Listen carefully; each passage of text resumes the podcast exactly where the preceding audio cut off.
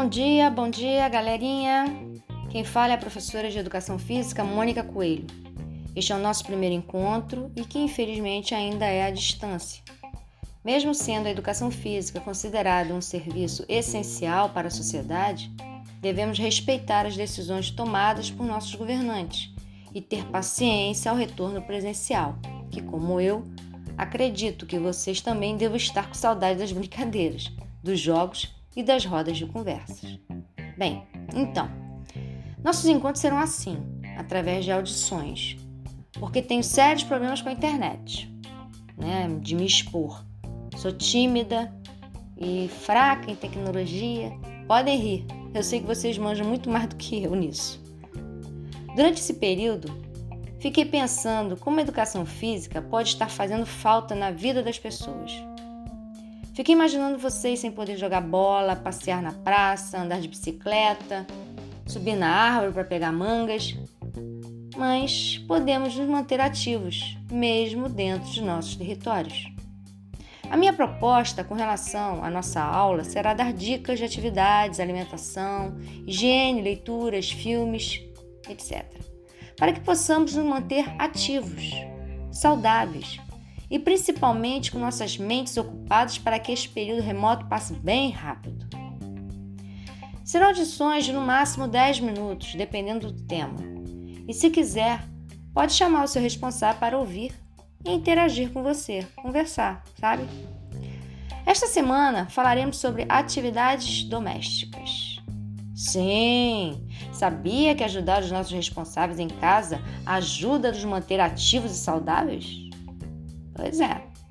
Arrumar a cama, plantar e regar as plantas, dar banho e passear com o pet, com máscara, tá? E só você, o pet não precisa, ok? Lavar a louça, organizar o seu armário, ajudar a manter sua residência organizada. Isso tudo dá uma sensação de bem-estar e contribui para uma melhora na sua qualidade de vida, sabia? Pois é. Tocamos em três assuntos aqui, né? Saúde, bem-estar e qualidade de vida. Rapidamente irei explicar. Saúde é ter o corpo, a mente e a vida social saudáveis. Não é apenas a ausência de doenças. Bem-estar é um pouquinho mais complicado. É quando você está satisfeito com algo e leva isso para sua vida, para você, Exemplo: você tomou a sábia decisão de arrumar o armário.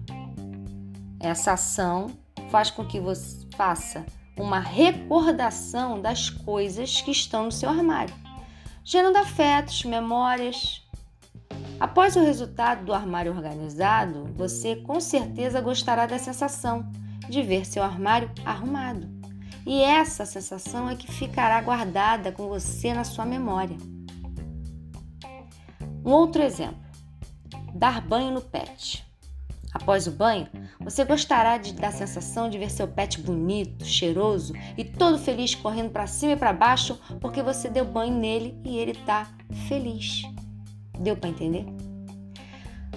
Qualidade de vida é quando você se sente satisfeito na vida com relação ao mundo, aos outros, à sociedade.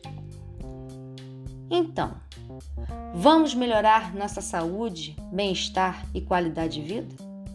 Além das atividades propostas acima, bebem água. Procurem ter uma alimentação rica em produtos naturais, evitando as gorduras, os industrializados, o açúcar e o sal. E quando forem às ruas, ponha as máscaras, por favor. E álcool gel, né? Claro. Pulem nas camas dos responsáveis. Brincadeirinha, tá?